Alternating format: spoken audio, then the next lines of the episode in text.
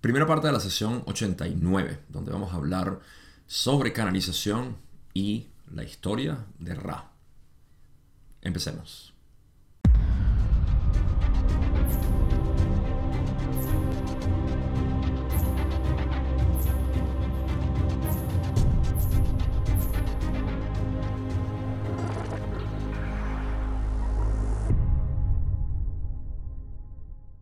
La primera parte de este episodio como tal va a ser eh, hablando sobre canalización y al final vamos a hablar de lo que es la historia de Ra en Venus. Y sobre todo la parte de canalización tiene información interesante para lo que significa esta dinámica de lo que es la realidad, movimiento y quietud. Así que vamos a adentrarnos a ciertas partes de la información y luego algo que me gustaría discutir como, como parte de lo que podemos derivar producto, un fruto de este entendimiento o de esta comprensión de cómo funcionan las cosas. Em, no tengo nada que decir a modo de introducción, sino que esta sesión posiblemente me tome tres episodios. Ah, son 40 y algo preguntas, un poco más de 40 preguntas. Y a pesar de que no son largas, algunas son un poquito largas, pero no, no como la que nos hemos encontrado anteriormente y la que nos vienen más adelante. Eh, pero son 40 preguntas. Así que vamos a ver, de todas maneras, cómo vamos a llegar hasta la pregunta 18, hoy al menos. Vamos a empezar con la primera pregunta que tenemos, como siempre, de Don, que he estado incluyendo cada vez más. Aquí no nos informa de nada nuevo, pero Don dice en la primera pregunta, ¿podrías darme primero el estado del instrumento? Ra dice, está como mencionado anteriormente, si mal no recuerdo, energías vitales bastante bien, aceptables, y las energías físicas, como siempre, eh, en deterioro. Pregunta 2, donde dice, tengo dos preguntas de carácter personal. Primero, durante la última meditación intensiva, el instrumento experimentó un condicionamiento muy fuerte de una entidad que no se identificó y que no se fue cuando ella se lo pidió. ¿Nos puedes decir qué estaba ocurriendo? Raleigh dice, encontramos que el instrumento ha tenido la oportunidad de convertirse en un canal para un amigo previamente conocido. Esta entidad no fue capaz de responder al cuestionamiento de los espíritus en el nombre de Cristo, lo cual es la distorsión de este instrumento como medio para diferenciar entre aquellos de orientación positiva y negativa. Por lo tanto, luego de cierta resistencia, la entidad se vio en la necesidad de despedirse.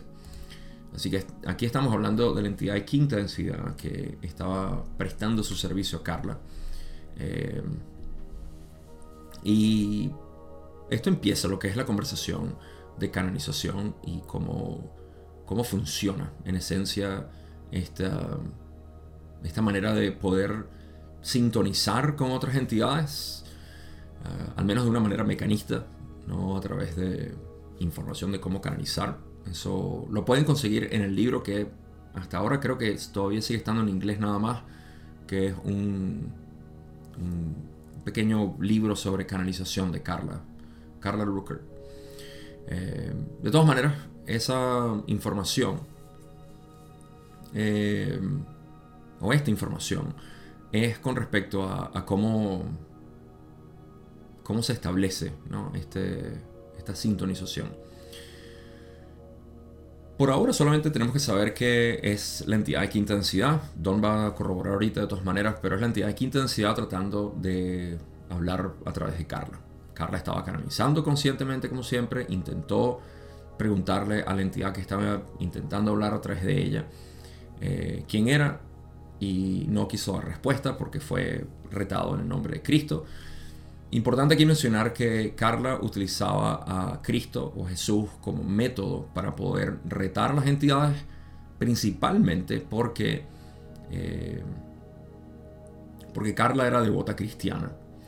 Y para ella, Jesús representaba el pináculo de lo positivo. Así que cualquier entidad que fuera a canalizar a través de ella debería identificarse primero como eh, consonante con Cristo. Era como una especie de filtro que Carla ponía. Ah, puedes hablar únicamente si eres, eh, eh, si hablas a través del filtro del amor de, de Jesús o algo así, ¿no? Yo creo que Jesús puede utilizarse como un buen filtro para esto, pero quiero notar que la importancia aquí está más que nada en el hecho de que Carla le daba tal eh, importancia a Jesús. ¿Qué quiere decir esto? Que la importancia de Jesús depende es de la intensidad con la que uno lo sienta. Esto abre las posibilidades de que uno pueda utilizar, el que quiera canalizar, otros tipos de filtros, pudiéramos decir, con los cuales uno se sienta completamente eh, seguro de decir, si hablas a través de esto, como yo lo percibo, si hablas a través de este concepto, porque Jesús es un concepto, al menos en este sentido, Jesús fue un hombre, fue un maestro, fue, eh, es una figura eh, idolatrada por muchos, pero Jesús es un concepto, Jesús representa el concepto de amor incondicional puro, del logos. ¿Okay? Por eso utilizamos la palabra logos tanto. Eh, entonces, cualquier filtro que represente ese amor de Jesús puede ser útil. Y eso es lo que quiero mencionar aquí. No quiero decir que Cristo, nada más el nombre de Cristo ya es suficiente. Eh, pero tampoco quiero decir que no es eh, para todos. Obviamente, es para aquel que use el nombre de Cristo como un filtro que le ayude. Ah, y por eso fue que la entidad negativa no pudo hablar porque no podía pasar ese filtro, definitivamente. Así que luego un tiempo se fue y todo se reanudó normal. Ok, pasemos a la otra pregunta. Pregunta 3, donde dice, esta entidad en particular era el visitante de quinta densidad que hemos tenido anteriormente con bastante frecuencia. Como ya dije, esto es correcto. Tom pregunta, ¿ha regresado a estar con nosotros en este momento? Le dice, no, el intento de comunicación se debió al ojo vigilante de los secuaces de esta entidad, que notaron lo que podría llamar una onda de habilidad telepática natural por parte del instrumento. Esta habilidad es cíclica, del ciclo de los 18 periodos diurnos, como hemos mencionado anteriormente. Así, esta entidad determinó intentar otra vía de acceso al instrumento mediante el libre albedrío. Ok.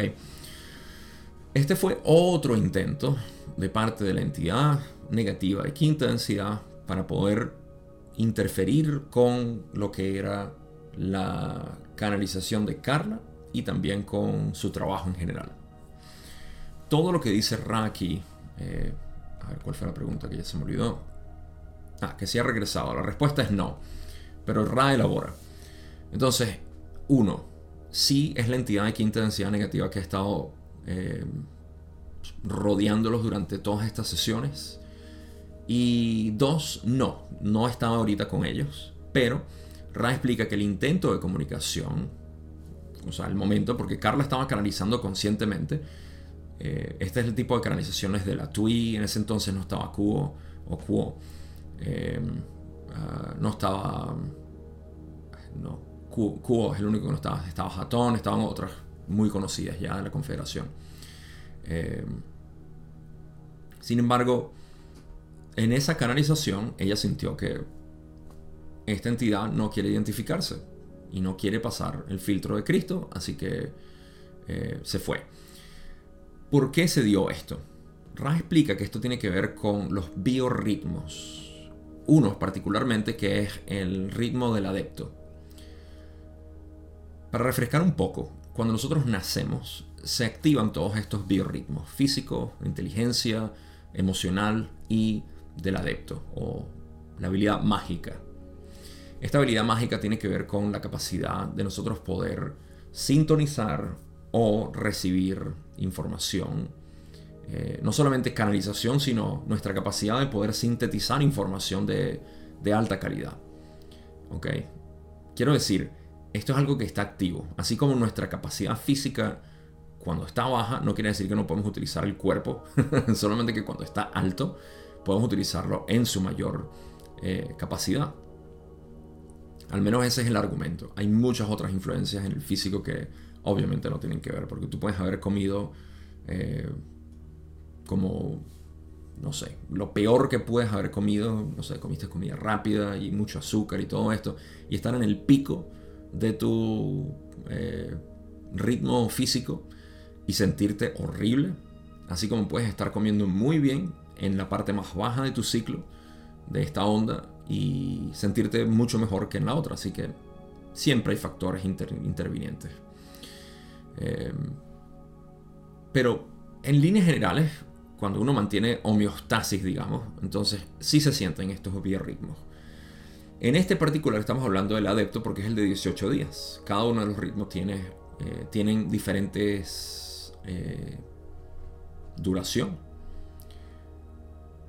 Pero este del adepto es 18. Entonces Carla estaba en el pico eh, de, esta, de este ciclo, que es el ciclo del adepto, y por ende, entonces era capaz o estaba mucho más susceptible, digamos, a este tipo de, de contacto. Por eso fue que la entidad, la entidad negativa determinó intentar otra vía de acceso al instrumento mediante el libre albedrío, lo cual era Carla diciendo, hey, quiero canalizar. Eso es libre albedrío. Entonces, ¿qué quiero canalizar? Quinta densidad. ¿Quién se asomó? la de quinta densidad porque dijo, ah, me llamaste, aquí estoy. Eh, pero Carla le dijo, ah, ok, bienvenido.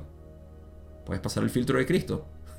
y la entidad se quedó como que, ah, mejor no respondo. A ver si me dejas entrar. Hey, ¿vienes por, Cristo? Ah. y después dijo como que, mm, ok, bueno, chao. Ah. Ok. Hay que reírse de estas cosas. ¿Por qué tomárselo en serio? ¿Quién se lo está tomando en serio y todo asustado? si se quieren asustar, ahorita les tengo un, tema. Um, ok. Entonces, em, eso es básicamente todo lo que tenemos aquí. Don sigue obviamente interesado continúa. Dice, esto es lo que podría referirse como un aumento de la capacidad de recibir telepáticamente en una gama más amplia de frecuencias básicas para incluir no solo la Confederación, sino también a esta entidad en particular. Raleigh dice, esto es incorrecto. El punto alto del ciclo agudiza la capacidad de captar la señal, pero no cambia la naturaleza básica de la onda portadora. Digamos que hay mayor potencia en la antena receptora. Aquí es donde quiero empezar a dibujar lo que va a ser el esquema de entendimiento de cómo funciona eh, ¿Cómo funciona la realidad? No es canalización, la realidad. La canalización no es más que un nombre que le hemos dado a la capacidad que tiene el ser manifestado de poder eh, recibir y transmitir información. A ver, empecemos por decir que lo que nosotros consideramos que somos, este cuerpo y esta mente, no es más que un instrumento de interpretación. Eso es todo lo que es.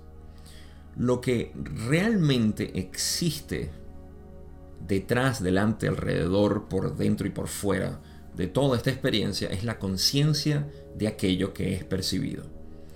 En pocas palabras, percepciones van y vienen. ¿Sí? Sensaciones van y vienen. Emociones, pensamientos, sensaciones físicas, etc. Todo esto pero la conciencia de ellos siempre permanece. En otras palabras, todo varía excepto la conciencia. La conciencia nunca varía. Dicho de una manera más refinada, la conciencia es aquello que es inamovible. Jamás ha variado y lo que varía es aquello que percibe. Bien. Este aparato entonces, o este instrumento, lo que sirve es para decodificar la realidad de una manera particular.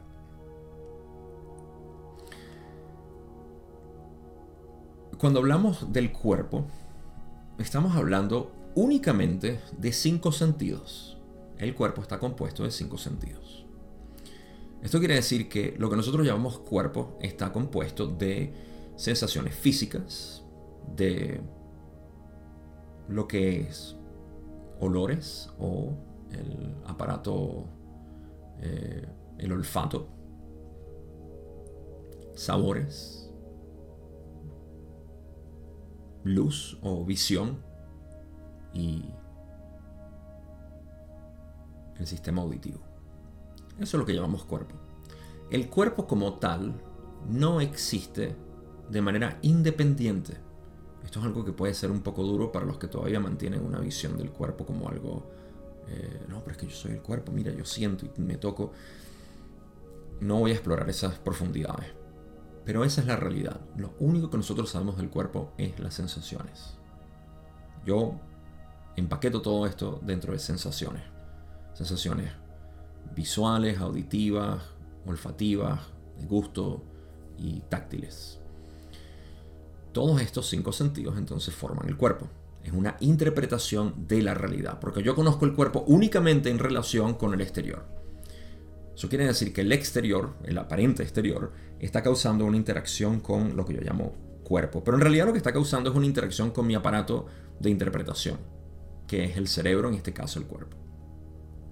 La mente está más allá del cerebro y del cuerpo. O digamos más allá, está, eh, no corresponde a esto. Y por eso hacemos una división entre mente y cuerpo, siempre la hemos hecho. Esta mente está compuesta de pensamientos e imágenes, pero también depende de la realidad, depende del espacio y el tiempo para poder conjeturar pensamientos. Ningún pensamiento puede existir sin tiempo y espacio. Pongámoslo de esa manera, así como una sensación física no puede existir sin espacio y tiempo. Todo existe dentro de este modelo, lo que llamamos una ilusión. ¿Ok? Maya. En sánscrito, ilusión en términos de la ley del uno. ¿Por qué digo todo esto? Porque esa es la manera en que interactuamos con la realidad. Yo, la conciencia, que es lo que realmente soy, no puedo identificarme con más nada, sino al menos no de una manera sólida, porque cada vez que me identifico me pierdo.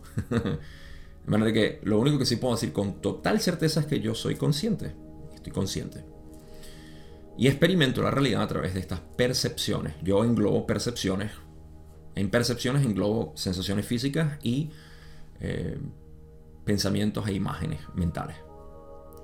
Entonces, este instrumento es lo que, lo que hace es decodificar señales, ya sean físicas o mentales. El punto alto del ciclo del adepto, Ra dice que agudiza la capacidad de poder captar la señal. ¿Qué señal? ¿Señal física? No, señal metafísica. Pensamientos, ideas, conceptos, agudiza nuestra capacidad de poder eh, captar esos conceptos. Pero no cambia la naturaleza básica de la onda portadora. La onda portadora va a ser algo que voy a hablar eh, conforme vayamos en la sesión y en la conclusión. Así que por favor, mantengan en mente lo que es la onda portadora. Voy a hacer una pequeña mini clase, porque me fascina esto, en lo que es interpretación de información en términos de frecuencia. ¿okay? Así que si están emocionados con esto, manténganse en sintonía con este, este episodio que va a estar buenísimo en este sentido. Así que, eh, para primero eh, eh, distinguir lo que Rand dice aquí, vamos a hablar del ciclo. El ciclo simplemente aumenta la capacidad de poder, la, agudiza la capacidad de poder captar la señal es como que la antena, como ellos dicen, se pone más potente. Pero eso no quiere decir que no podamos recibir cuando estamos en el ciclo bajo. Y, eh, no me gustaría que la gente se obsesione con esto de los ciclos, porque sé cómo se puede... Tengo que revisar, mejor no medito hoy porque mi ciclo está muy bajo. En, mi, eh, mi, adepto o mi capacidad de, de ser adepto está muy baja. Bueno, cada quien lo interpretará a su manera. Yo solamente les digo, no, no se enfoquen tanto en eso. Pero como dinámica esto es cierto. Por otro lado, dicen que no cambia la naturaleza básica de la onda portadora. Esto quiere decir que la onda portadora, de nuevo, manténganlo en mente, vamos a hablar ahorita, la onda portadora siempre está presente y no cambia. ¿ok? Siempre va a estar ahí. Nuestra capacidad de poder percibir esto nunca cambia. Como ya dije, aquí estamos hablando únicamente de la mente. ¿Sí? Tengan eso en mente por ahora. Ah, ok, vamos a pasar a la otra pregunta de Don y continuamos. Don dice, esta pregunta puede no tener sentido, pero una entidad de quinta densidad de la Confederación que estuviera polarizada positivamente transmitiría en la misma frecuencia que nuestro compañero de quinta densidad polarizado negativamente.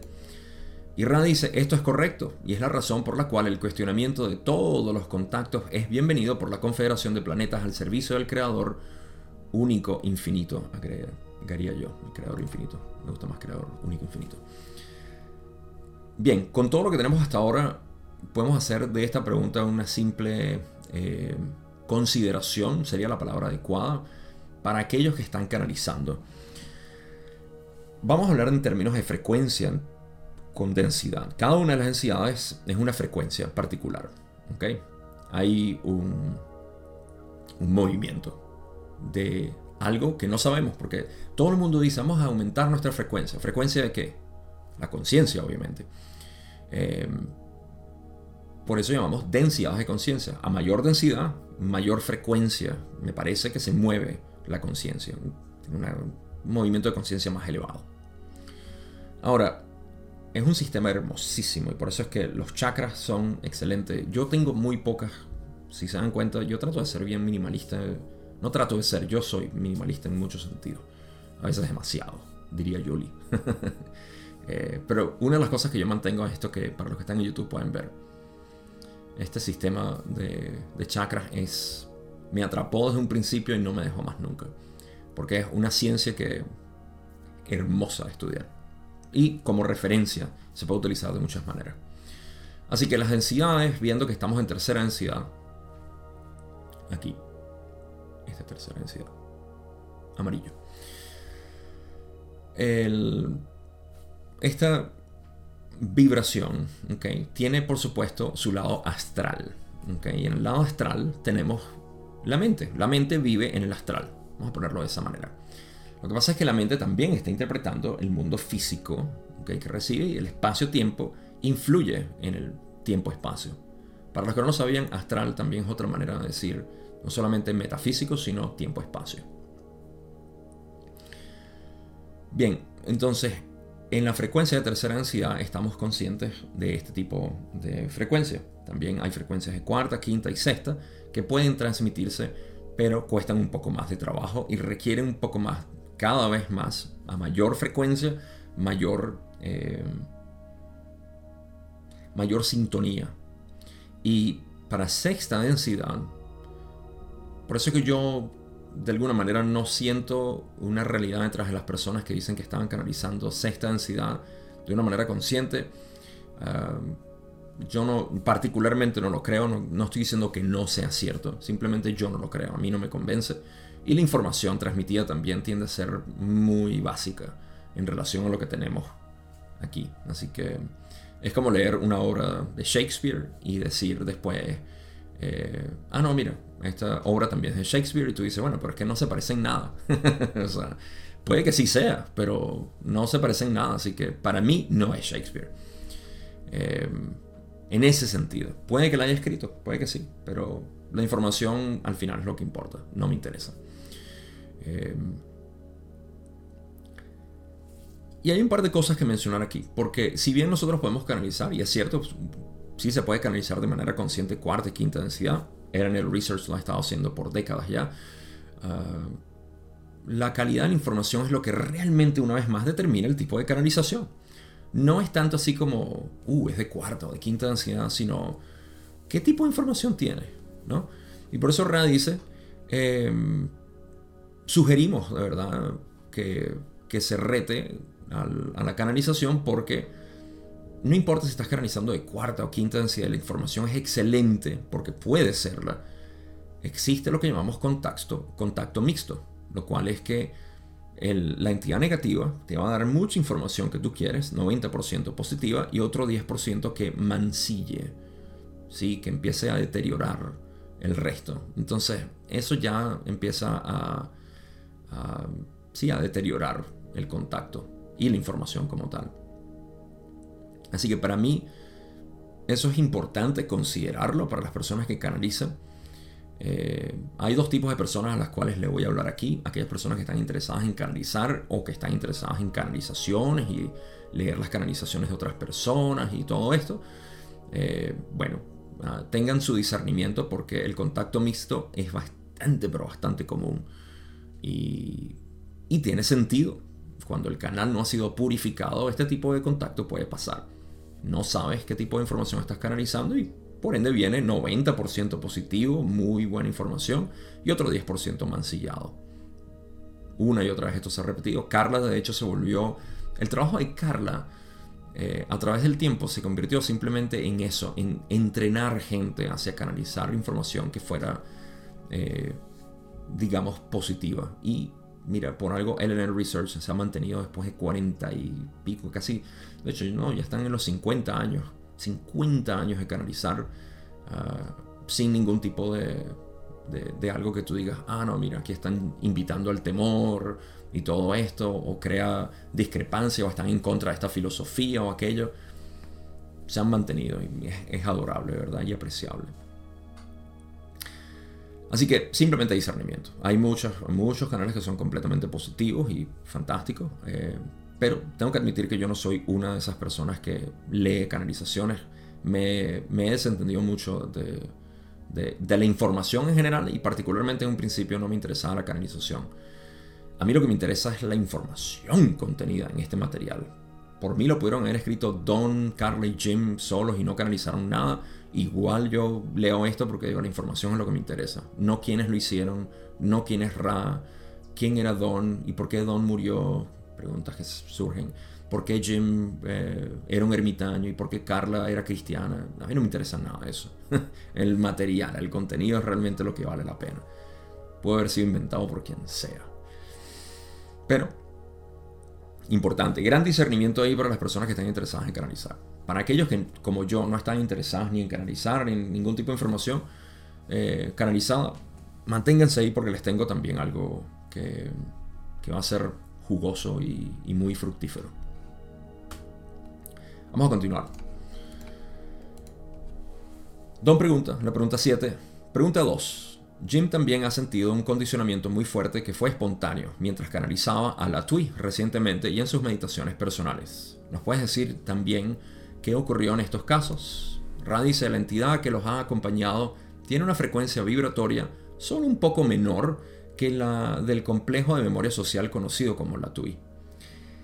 Además, la TUI es el principal consuelo de la Confederación para las entidades que buscan al nivel del complejo vibratorio del conocido como Jim.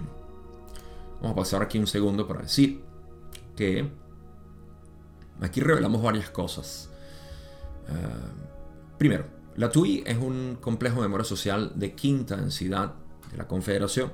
Se ha transmitido bastante información de ellos a través de LNR Research. Yo de hecho he leído algunas aquí en mi canal. Eh, por otro lado, ah, se revela un poco que Jim es de quinta densidad, es el errante de quinta densidad. Un par de razones para mencionar esto. Primero, Raya ha dicho que dos de ellos eran de sexta densidad y uno de quinta es para mí bastante obvio que Carla y Don tenían una afinidad que era de sexta densidad entre ellos. Y Jim, que se les unió después, de quinta densidad. Eh, aquí parece corroborarlo porque Ra dice que la TUI es como que el principal canal o sí, la, primera, la, estación de radio de la Confederación de quinta densidad de preferencia para aquellos de quinta densidad. Entonces, corrobora eso. Y Jim estaba siendo de quinta. Otra cosa también es que Jim, siendo un errante de quinta densidad, era capaz de poder canalizar a, la TUI de quinta densidad. Me parece a mí, esto puede ser especulación. Pero em, me parece que tiene sentido que si eres un errante, es más fácil canalizar tu propia, eh, tu propia frecuencia, ¿no? De dónde viene. Y los errantes de sexta densidad, entonces, eh, como Carla, eran capaces de en un estado inconsciente, ah, por lo que yo entiendo, eh, pueden canalizarse esta densidad.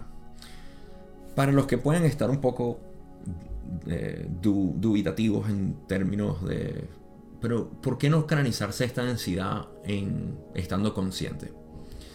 Yo creo que esto tiene que ver con el hecho de que nosotros con el ojo, con los ojos podemos ver la luna, porque está ahí cerca.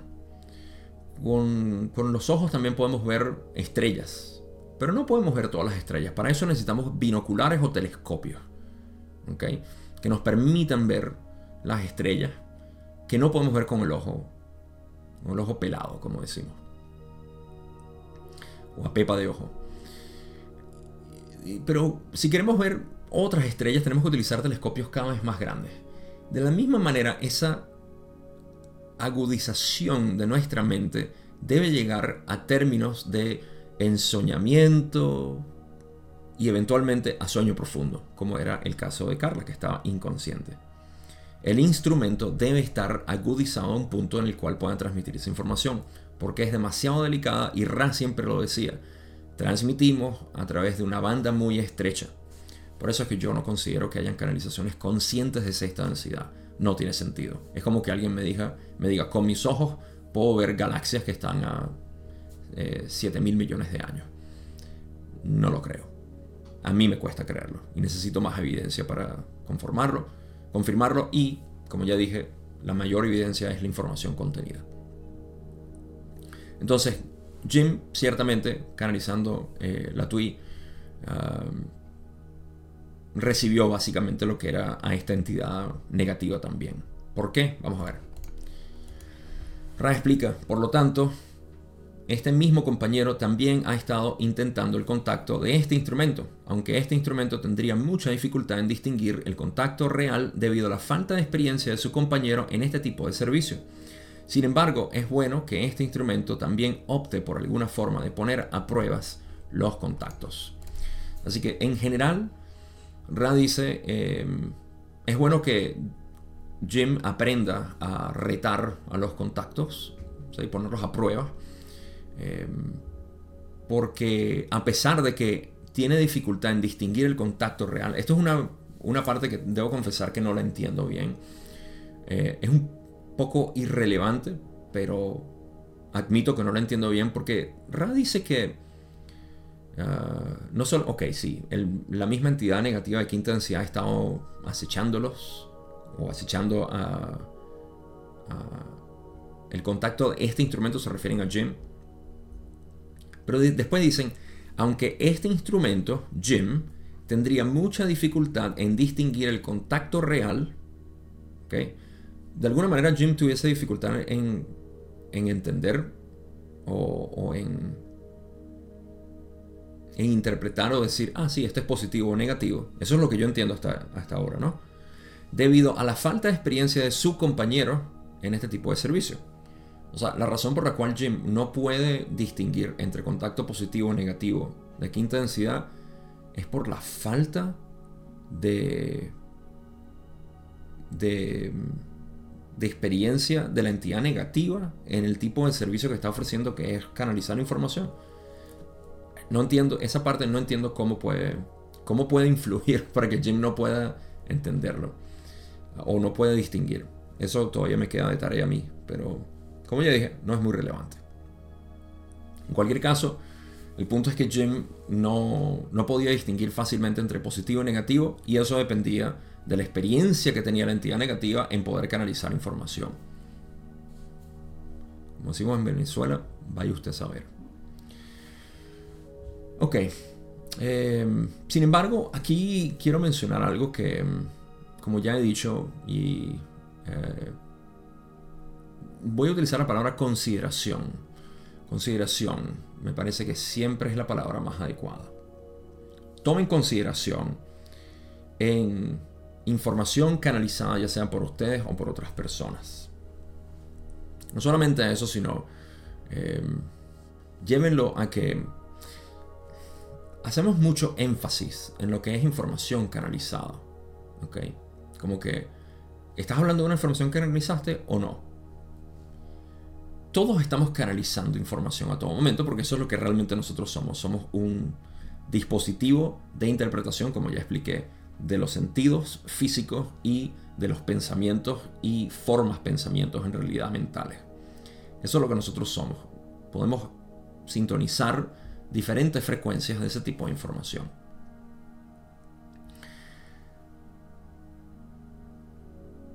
a través del tiempo me he dado cuenta de, que hay personas, eh, desde mi punto de vista y mi propio, mis propias inclinaciones y preferencias, desafortunado que algunas personas que hayan empezado a dar un mensaje, digamos, bastante positivo, eh, hayan tergiversado eso a incluir tanto temor y tanta paranoia, advertencias, cuidados, etc. Eh, y eso ha deteriorado a mi visión el mensaje particular que estaban dando anteriormente, incluyendo a veces la crítica y juicio constante, pero constante de otras personas, donde se enfocan particularmente es en, es lo que yo llamo farándula, farándula espiritual. Se han dedicado a farándula espiritual, a hablar que si esta persona, no voy a mencionar nombres por supuesto, eh, pero que si esta persona eh, era alcohólica, que esta persona tuvo problemas con drogas, que esta persona hacía aquello. Y si tenían un mensaje positivo que dar, ¿por qué enfocarse en eso? ¿Por qué no enfocarse en la parte positiva? Incluso si lo que canalizaron era algo negativo, hey, podemos ver la belleza en eso. ¿Por qué no ver la belleza en todo? ¿Por qué enfocarnos en esa parte? Y a mí particularmente me causa una especie de... Eh, de fricción no es la palabra, me frunce, como cuando uno come merey, los que han comido merey, ustedes conocen la semilla de merey, el merey frunce la boca, ¿sí? una sensación eh, medio desagradable que te dicen, no comas mucho de esto. Eso es lo que me causa cuando yo veo esta información y digo, no, esa información no me gusta, eh, es muy llena de miedo y siempre intentando darte, tratando de instruirte o inspirarte a través del miedo eso no tiene pero el menor sentido en mi coherencia, no, no tiene. Y esto es debido a, a mi parecer, a que no solamente la información canalizada, sino que ya se ha imprimido en esta persona la calidad de hablar de esta manera, de transmitir información que siempre contenga algo de eh, miedo, miedo. Eh, ten cuidado con esta información. Si aprendiste sobre esto, eh, escuchaba Eh, he enseñado mucho sobre esto, pero me di cuenta que esta persona eh, tenía algunas cosas raras en su pasado, así que la información puede estar mancillada. Tengan siempre cuidado. No, ¿por qué dudar tanto? No sé. Es mi experiencia hasta ahora, quería compartirlo porque lo he visto bastante y cada vez con mayor deterioro y, y bueno, es una lástima por un lado, pero al mismo tiempo no hay nada en contra de estas personas que están haciendo esto porque siempre depende de la responsabilidad de cada uno de nosotros interpretar lo que alguien está diciendo, incluyendo lo que este instrumento está diciendo aquí. Así que la responsabilidad siempre queda en parte de uno, no de los demás y decir, no, que esta persona está dando mala información. Bueno, lo está dando y tú te diste cuenta y ya, déjalo a un lado. Ah, en cualquier caso, pues, está bien, eh, nos ayuda. Voy a dar una última anécdota en esto y pasamos a la información de la historia de Ra. Yo tuve una fricción con este tipo de información por un tiempo porque me afectó directamente por razones que se escapan del alcance de este video.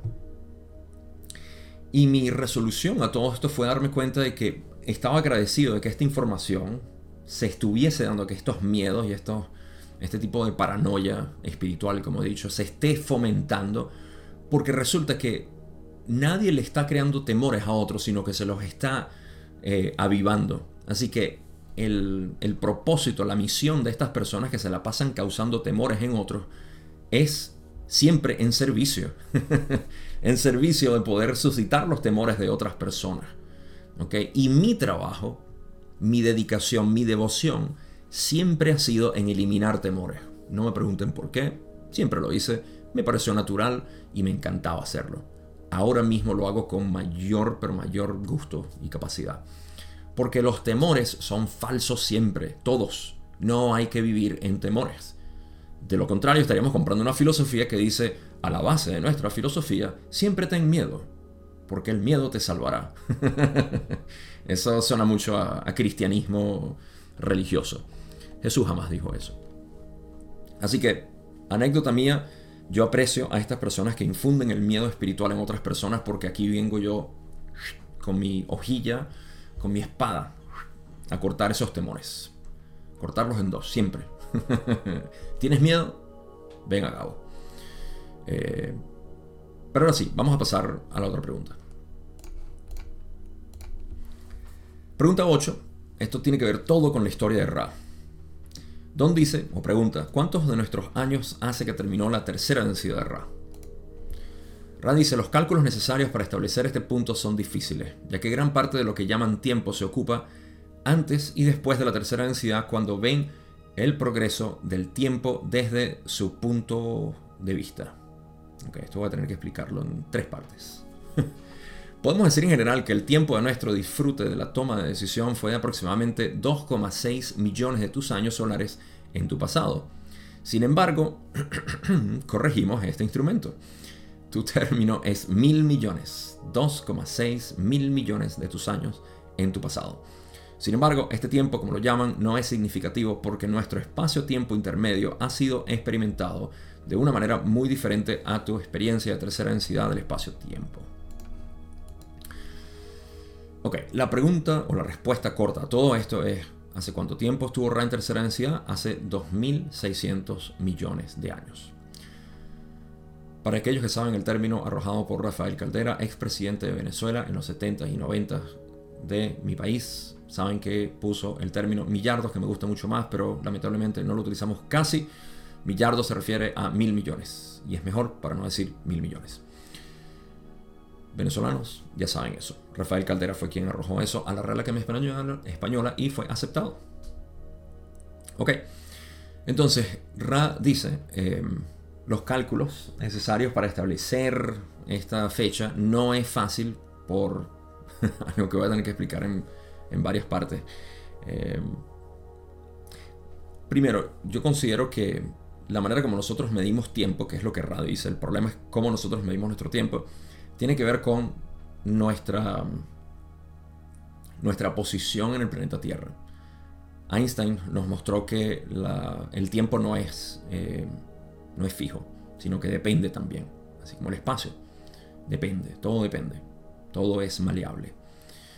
Eh, así que eh, el tiempo, de nuestro punto de vista, no es el mismo tiempo que ha pasado en, en otras partes, así que es difícil decir pero con los cálculos necesarios. Vamos a resumirlo eso para no extender mucho y no, no voy a dar tanta explicación aquí. Simplemente fue hace 2.600 millones de años. Las físicas no son reales o no son estáticas, por así decir. Y a través de todo este tiempo, la experiencia de Ra y todas las densidades y todo eso, las cosas han cambiado.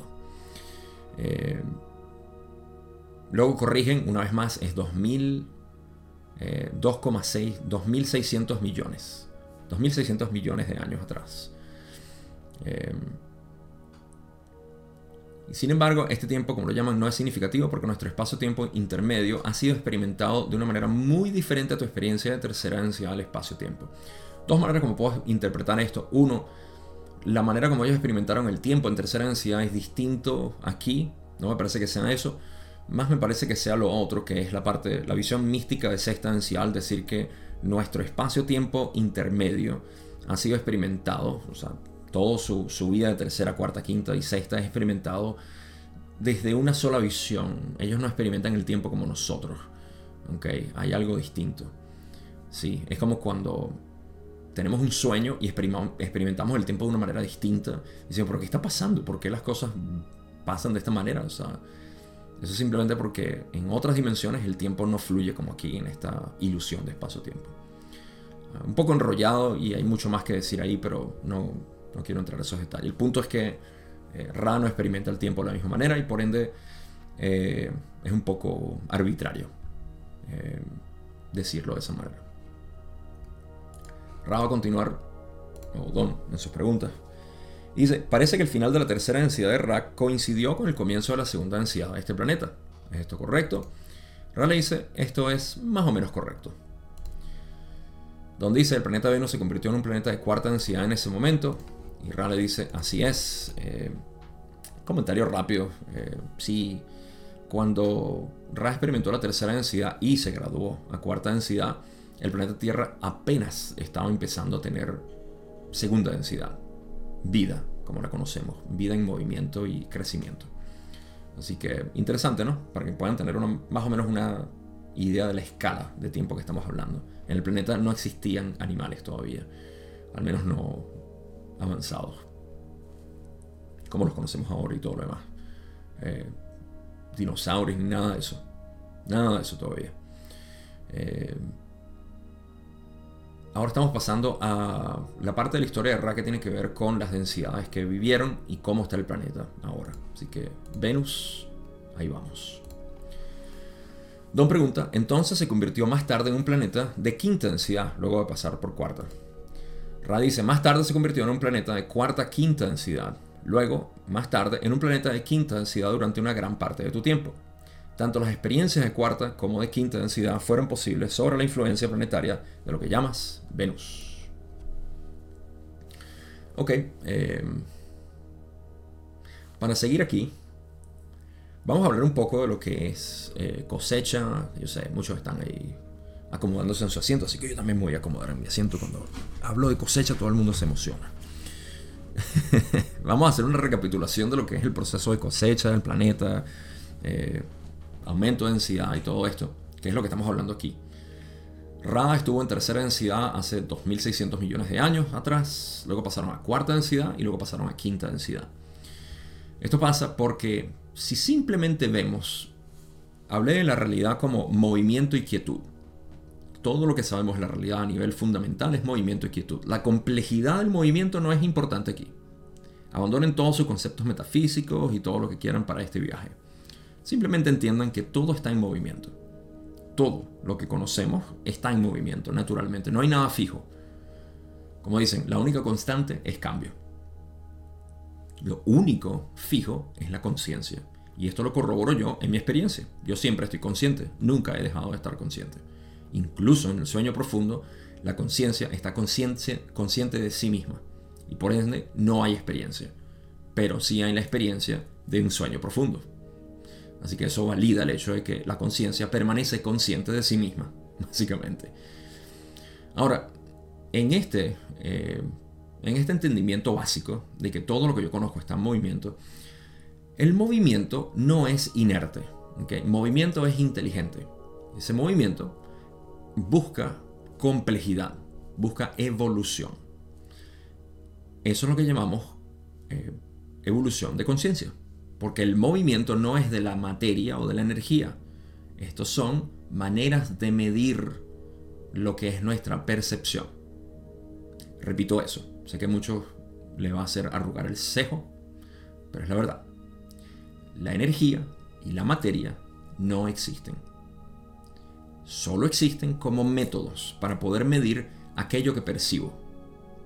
Si no me lo creen, busquen otros tipos de medidas metros, pulgadas, litros. Nada de eso existe. Son, digamos, convenciones que hacemos para decir, esto es un litro de agua. Pero un litro solo no lo encontramos nunca. ¿Un litro de qué? un litro es una medida. Energía y materia es una manera de medir o simplemente conjeturar percepciones. De modo que aquel movimiento, que sí podemos llamar energía en este caso, ah, queremos medir el movimiento, lo llamamos energía. Ese movimiento tiene algún tipo de vibración particular para moverse, muy básica en primera densidad y luego se va cambiando la música por la cual se mueve. En vez de hablarlo movimiento, podemos hablarlo de baile. Sería más apropiado decir, todo está bailando en vez de moviéndose. Moviéndose suena inerte, suena seco, suena muerto, suena física baile suena un poco más poético. Así que todo está bailando. Y la música cambia constantemente. Esa música hace que se mueva de diferentes maneras. Y cada quien baila de una manera distinta. Eso lleva a que el planeta como tal sea, digamos, la rocola que va a tocar la música. Y aquellos que están en el planeta bailan la música. Todos estamos bailando ahorita en tercera densidad pero así como los DJs que empiezan a mezclar una canción con la otra, y eso es lo que es la transición, que hay una transición entre esta tercera densidad que se está acabando y viene la cuarta densidad que empieza a moverse con distintos ritmos y estamos en tercera, cuarta. Por eso es que Ra dice, el planeta se convirtió en cuarta, quinta densidad, no en quinta de una, cuarta, quinta, luego más tarde en un planeta de quinta densidad. Eso es importante mantenerlo en cuenta, sobre todo porque nosotros estamos en el proceso de cosecha, que quiere decir final de la tercera, comienzos de la cuarta. Todavía la música de tercera densidad está sonando, pero está decayendo y la de cuarta está subiendo. Ahora, ¿qué pasa para aquellos que, eh, que están pendientes de la cosecha y todo esto? Es que el planeta como tal es lo que está cambiando a cuarta densidad. Las entidades no. Las entidades que decidan bailar la música, sí. Pero la mayoría parece no querer bailar la música en cuarta densidad y está interesada en tercera densidad. Por ende, los llevan a otra rocola donde sigan tocando música de tercera densidad. Así de simple. Eh, aquellos de cuarta entonces se pueden quedar porque, hey, mira, sí me gusta la, canción que está sonando ahorita. Esa transición que está haciendo el DJ, el Logos. el Logos es el DJ aquí. Eh, esa transición que está haciendo...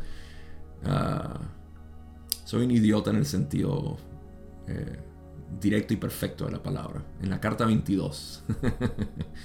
Pero sí, esa música les está gustando y se quedan, ¿no? Así que, a pesar de que el planeta cambia, eso no quiere decir que la gente va a cambiar. Quien cambia es uno individualmente. La pregunta es a ti, bailador. ¿Quieres seguir bailando tercera o cuarta? Eso depende de ti. Luego dicen que las experiencias de cuarta como de quinta densidad fueron posibles sobre la influencia planetaria, lo que llamas Venus. Están aseverando el hecho de que tanto cuarta densidad como quinta densidad se pudieron experimentar en el planeta Venus. Por ellos, principalmente. Han llegado otros, por lo que podemos ver, así que vamos a hablar de eso. Don pregunta, ¿cuál es su densidad en la actualidad? La densidad de Venus. Y Raleigh dice, su frecuencia vibratoria central es de sexta densidad, sin embargo nosotros, como complejo memoria social, habíamos elegido dejar esa influencia. Por lo tanto, los seres que habitan esta influencia planetaria en este espacio-tiempo son entidades de quinta densidad. El planeta puede ser considerado un planeta de quinta, sexta densidad. Eh, está perfecta la analogía aquí. Vamos a leer la otra pregunta y, y un poco esto. Don dice, ¿cuál fue la razón por la que se fueron? Y eh, Rale dice queríamos ser de servicio. Así que vamos a terminar de solapar la analogía aquí. Ah, eventualmente, cuando llegaron a cuarta, quinta, se volvió quinta y luego quinta pasó a ser quinta, sexta. El logos cambió la, la rola, como dicen mis amigos mexicanos. Eh, cambió la rola y, eh, y empezó a tocar una música distinta, que era sexta densidad. Ahora, ¿qué pasa? Esta es mi especulación. Yo creo que hay planetas que cuando llegan, este es el máximo, ¿no? Posiblemente hay planetas que, como Venus, llegó a sexta densidad, eh, ya tiene como que la plataforma para que aquellos que se puedan ir, porque Ra dijo que actualmente hay entidades de quinta densidad ahí. Eso quiere decir que un planeta que llega quinta, sexta, se queda en esa transición. Básicamente está tocando esa transición para que aquellos de quinta puedan llegar e irse llegar e irse, ¿no? Es ese momento de transición. Ra decidió irse de Venus para irse al Sol, que es donde dicen que ellos eh, prefieren residir. Esto tiene sentido porque si vemos la creación como viniendo del Sol, del Logos, la materia, la primera densidad se manifiesta y luego pasa por todos estos procesos de segunda, tercera, cuarta, quinta, sexta, eventualmente la sexta llama a la séptima, lo cual es, está muy cercana o es el, el, final y el comienzo, porque la próxima densidad es la octava siguiente, y la octava siguiente es la próxima experiencia, una vez que ha sido sintetizado todo lo que se ha eh, aprendido. De modo que eso tiene que ser en la misma fuente que dio origen a la primera densidad, que es el Sol. Así que Ra y otras entidades de sexta densidad deben residir en sus estrellas, me parece a mí, porque están cerca de la séptima densidad, que es a donde van, y esa séptima densidad es conocida como el portal hacia la infinidad inteligente, el regreso a el creador único infinito, la disolución total del ser. Ok, entonces, si tenemos eso, em, pues fantástico. Eso nos genera la analogía perfecta de cómo el planeta al final se queda en quinta, sexta densidad y luego pasa a, a ser la plataforma para ser para que las entidades de los complejos de memoria social de sexta densidad puedan ir al Sol, básicamente. Supongo que ahí es donde residen las entidades negativas, ¿no? Ah, si lo podemos ver de esta manera, las entidades negativas que residen en sexta densidad, en comienzos de sexta densidad, están en un planeta negativo, pero de sexta densidad, quinta, sexta, ¿no? Y estas entidades eventualmente necesitan abandonar su polaridad negativa para irse al Sol y fundirse con el resto. Empezar o... Sí, empezar el cambio hacia lo que llamamos 6.4. 6.4 es la, apertura del corazón en sexta densidad, que es ya para irse a séptima. Pero bueno, eso es metafísica más avanzada que no voy a mencionar aquí.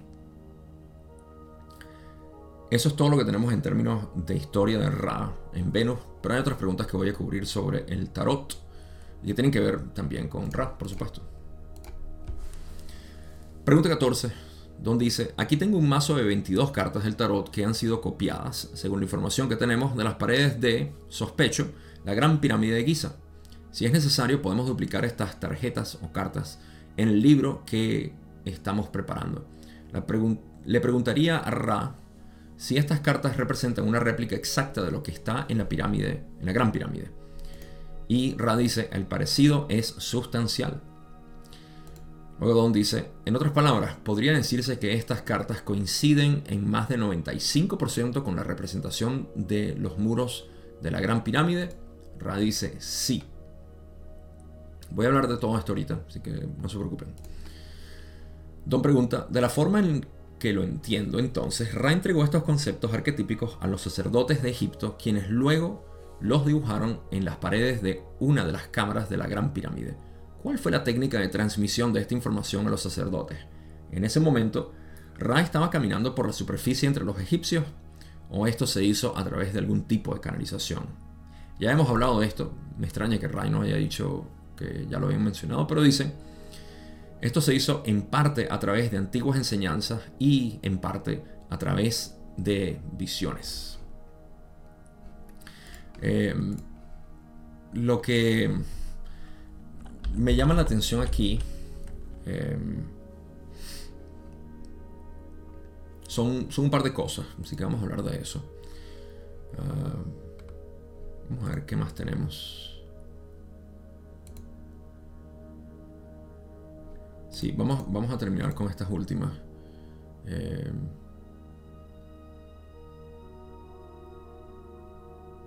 vamos a terminar de leer estas preguntas y, entramos a, lo que es la parte final. ¿no? Eh, Don dice aquí, arranca. Entonces, en este momento en particular, Ra hacía mucho tiempo que había abandonado el planeta en cuanto a caminar entre los egipcios. ¿Es esto correcto? Le dice que sí. Eh, y por último, dicen, me gustaría interrogar a Ra sobre cada una de estas cartas para comprender mejor los arquetipos. ¿Esto es aceptable? Y Ra le dice, como hemos dicho anteriormente, estos complejos de conceptos arquetípicos son una herramienta para aprender a enseñar. Así, si ofreciéramos información que no fuera una respuesta a las observaciones del estudiante, estaríamos infringiendo el libre albedrío del aprendiz maestro al ser enseñante-aprendiente y aprendiente-enseñante a la vez. Miren, yo puedo agarrar este párrafo y extenderlo a una discusión filosófica muy importante en cuanto a lo que es enseñar, aprender y libre albedrío. Me encantaría, pero no lo puedo hacer. No lo voy a hacer por ahora. Quizá, quizá ahorita me cambie de parecer y, lo haga. pero primero, eh, Vamos a recapitular todo lo que Ra dijo con respecto a las cartas. Estamos hablando del tarot aquí, ¿ok? Así que vamos primero al tarot. El tarot no es más que... Bueno, vamos a ir primero a la mente arquetípica. La mente, la mente arquetípica es algo que está prediseñado, es un esquema por el cual la experiencia de tercera densidad se va a desenvolver. Okay. Ra aprendió esto en su tercera densidad hace 2600 millones de años. No lo aprendieron a través de visualizaciones en cartas o eh, ilustraciones como tal, sino que lo hicieron de manera mental, a través de visualizaciones y de enseñanza directa.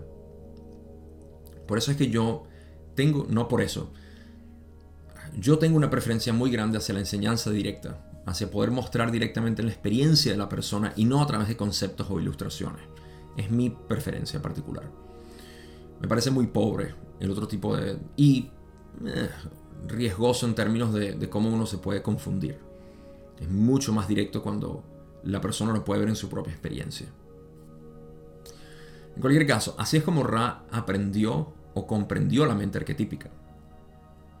Para cortar un poco la historia, ellos llegaron a influir en las mentes de los sacerdotes de Egipto que ya estaban buscando. Y por eso es que dicen que lo hicieron a través de, eh, de lo que es la información telepática, dijeron, o visiones. Visiones y eh, a través de enseñanzas antiguas. Estas enseñanzas antiguas para mí tienen que ver con lo que es la epistemología de cómo realmente funciona el conocimiento, ¿no? cómo conocemos algo. Y es lo que llamamos recuerdo. Para yo aprender algo debo recordar o saber su existencia, su realidad y por ende lo conozco. Solo que no he conectado todavía los puntos. Por eso es que mucha gente que lee el material de Ra dice, me siento como que estoy recordando algo siento como que todo está teniendo sentido. Claro, porque estamos leyendo no a Ra, eh, sino simplemente información compuesta de una manera que nuestras mentes dicen, ah, sí, yo sé, eso tiene sentido. No lo puedo explicar, no me preguntes, eh, me cuesta explicarlo, eh, pero lo entiendo. Y eso es básicamente lo que es entender o aprender. Ah, así que esa es la manera como enseñaron a los de Egipto, a través de esos posiblemente errantes, eh, muy probablemente errantes, estaban eh, voluntariamente buscando esto. Y pudieron enseñarles la mente arquetípica. Ahora, ¿qué pasa? A través del filtro de la mente humana egipta, se crearon las ilustraciones de las cartas. Ahora, a pesar de que como Ra dice, asevera que sí, las cartas son 95% o más eh, de semejantes a las cartas o las ilustraciones en Egipto, recuerden que esta no es la mente arquetípica como tal, no es una representación exacta de la mente arquetípica, y más que nada es una distorsión de los egiptos eh, muy importante porque viene directamente de la interpretación que radio en ese momento. Así que en comparación a otras cartas que existen, yo digo me parece que son las más acertadas a como Ra lo explica. ¿Qué quiere decir todo esto que acabo de decir? Primero que nada, para entender la mente arquetípica no necesitamos a Ra, no necesitamos el tarot y tampoco necesitamos cualquier otro tipo de explicación. ¿Okay? Sin embargo, si queremos entender la mente arquetípica, podemos ir al tarot, particularmente al tarot que está en Egipto, que está representado en estas cartas, y mucho más de eso, a Ra directamente. ¿Okay? ¿Cómo accedemos a Ra? Meditación, si es lo que queremos. El que está estudiando la mente arquetípica puede, con o sin tarot, buscar en su propia meditación, entendiendo lo que son los, los distintos arquetipos, poder meditar al respecto. Sin embargo, existe todo esto como una especie de estudio. Esa es mi, mi, contribución, en cualquier caso. Es saber que tienen muchísimas opciones para el estudio de la mente arquetípica, que no se fijen únicamente en las cartas porque ah, son las que están en Egipto. Vienen con distorsiones de los egipcios. Sin embargo, esas distorsiones son mínimas eh, en comparación con el resto de lo que vino después. Y eh, es lo que tenemos básicamente como interpretación de Ra en algún momento, dando la mente arquetípica a los egipcios. ¿Okay? Las preguntas de Don en consecuencia son un poco irrelevantes. Quise preguntar si Ra estaba aquí. Recuerden que Ra se presentó físicamente se vieron como dioses o nos interpretaron como dioses y eso no les gustó. Dijeron, no, nosotros somos dioses, pero si nos van a ver así, mejor nos vamos y se fueron. Y continuaron simplemente comunicándose telepáticamente a través de sueños y a través de meditación, básicamente. Y luego eh, Don termina preguntando, ah, me gustaría interrogar a Ra sobre cada una de estas cartas. Eh, pero en esencia Ra le dice, y esta es la parte, eh, como ya dije, epistemológica de cómo funciona esto, eh, es pregunta a través de tus observaciones y nosotros comentamos. Pero no nos preguntes qué significa esto porque estaríamos enseñando, aprendiendo. O aprendiendo, enseñando, enseñando, aprendiendo por ti. Tienes que hacer tus observaciones. Esto se acerca mucho más, a pesar de que no es lo mismo, pero se acerca muchísimo más a lo que yo estoy hablando, que es mi método de preferencia para poder enseñar, que es a través de experiencia directa, de apuntar directamente.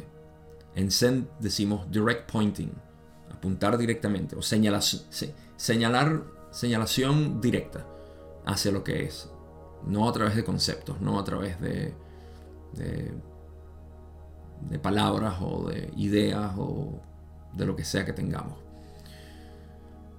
Ok, entonces la manera como Ra, aquí vamos a dejarlo esto como dicen en inglés, un cliffhanger, dejarte en la expectativa de lo que es el próximo episodio que vamos a hablar más del tarot y, y de Ra. Pero Ra que simplemente le está diciendo, hagan observaciones y nosotros vamos a ofrecer algún tipo de, de comentarios. Y, eso es todo lo que vamos a hacer. Ah, pero cada uno de ellos tienen que ir estudiándolos ustedes y de esa manera comentamos. Conclusiones. Vamos a devolvernos a lo que es la naturaleza de esta realidad y cómo nosotros podemos em, dinamizar, sería una palabra adecuada aquí, dinamizar con esta realidad. Como ya he dicho, hay... No es que hay dos maneras. En realidad sí, hay dos maneras y nosotros somos una mezcla de esas dos maneras que tanto utilizamos una u otra. Ah, que, tanto utilizamos, que tanto utilizamos una para la otra y así, ¿no? Porque es una dinámica. Y esta dinámica tiene que ver con movimiento y con quietud. En movimiento existe todo lo que es información. En quietud está la base. Eh, todo lo que es información entonces es parte de lo que es interpretado por cualquier instrumento. ¿Sí? En otras palabras, cuando hablamos de la realidad, Estamos hablando únicamente de lo que yo interpreto, lo que un insecto interpreta, lo que un complejo memoria social interpreta o cualquier otro tipo de llamadas entidades. Por ende, estamos siempre en contacto constante con interpretaciones de la realidad, dinámicas de entendimiento mutuo entre lo que esto significa, lo que eso significa y aquello, y interpretación constante. Esto puede ser útil porque desarrolla, en el sentido más saludable, filosofía eh, constructiva. Donde tenemos, por ejemplo, los grandes debates durante miles de años en el Oriente. Eh, en el Occidente no pudimos tener tales debates porque se convirtió en una filosofía destructiva, lo cual llamamos religión o política incluso. Es el resultado de esta división entre lo que es la física, la religión, la psicología, etc. Algo de lo cual he hablado bastante en el pasado. Eh, pero tenemos en esencia que cuando es una filosofía constructiva se puede llevar de esa manera, ¿okay? argumentando de una u otra manera lo que es la realidad, etc. Para eso ah, confiamos a veces en lo que pudiéramos decir información que no es mía. Pero en realidad toda información es mía. no, hay, no hay más nadie, solo soy yo. Pero si compramos la idea de que yo estoy hablando con entidades y voy a... O sea, si vamos a entrar a la, a la convención social de interacción de entidades y todo esto, entonces entramos en, ese, en esa discusión de otras entidades y yo. Como hablé de la onda portadora y les mencioné que mantengan eso en mente por ahora, la onda portadora es interesante porque en, radio, por ejemplo, o en transmisión de información general, ah, incluso el Wi-Fi utiliza este tipo de tecnología, estamos hablando de que existe una frecuencia, una vibración ¿sí? electromagnética.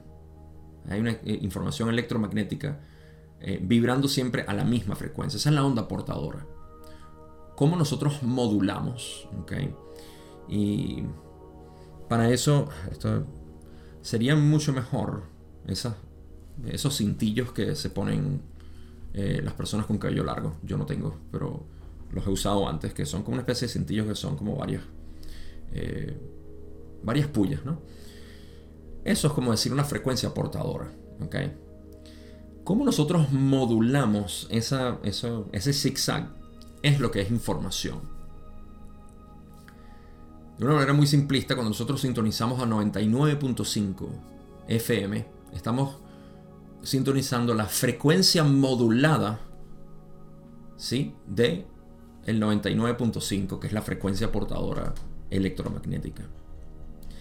todo lo que nosotros escuchamos no es para nada la frecuencia original, no es la onda portadora. Nosotros escuchamos es la frecuencia de esa onda portadora modulada, ya sea en frecuencia o en amplitud, FM, AM. ¿Por qué estoy dando toda esta mini clase sobre lo que es física electromagnética y todo esto?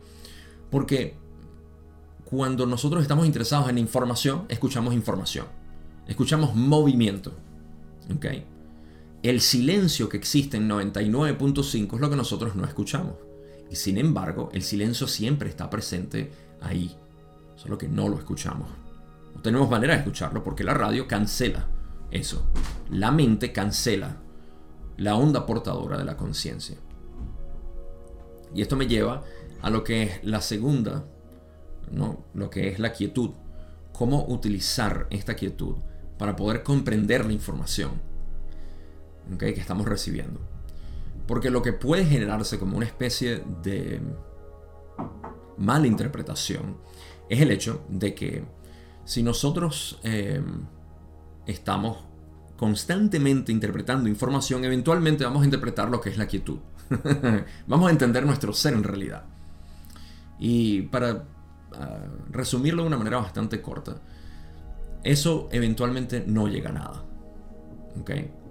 Del mismo modo como sumergirse en la quietud totalmente nos hace pensar que ese entonces es el estado total del ser y absoluto. Esto es un error también, porque es un extremo polarizado. La dinámica entre estas dos es lo que es importante.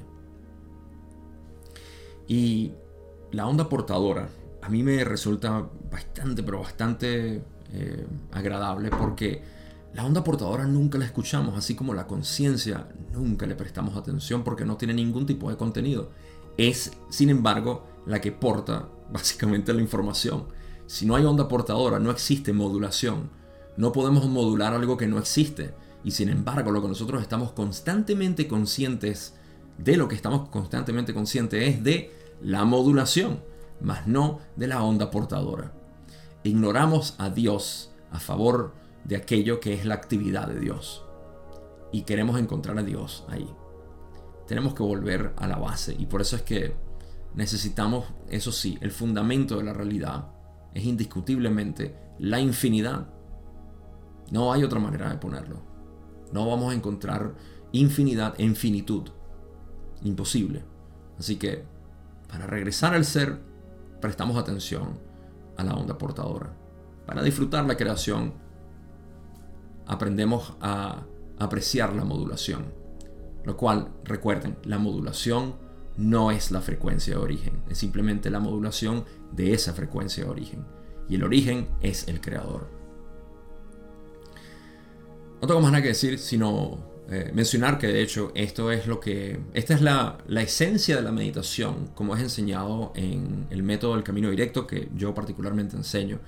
Y y ese, por eso es que la meditación se puede utilizar para cualquier cosa en realidad, porque cuando tú aprendes a sintonizarte con el yo absoluto, con la, con la onda portadora, ¿okay? puedes entender las modulaciones de cualquier otra manera, por supuesto. O sea, estás ahí, estás navegando la onda portadora, no la frecuencia o la amplitud modulada, que es lo que nosotros interpretamos. Eh, Definitivamente parece que vamos a cubrir esto en tres partes. Este es el final de la primera. Sin más que alargar esto, gracias, gracias, gracias siempre por estar ahí. Tengan un buen día, buenas noches, donde sea que estén. Y nos vemos en la segunda parte de la sesión 89.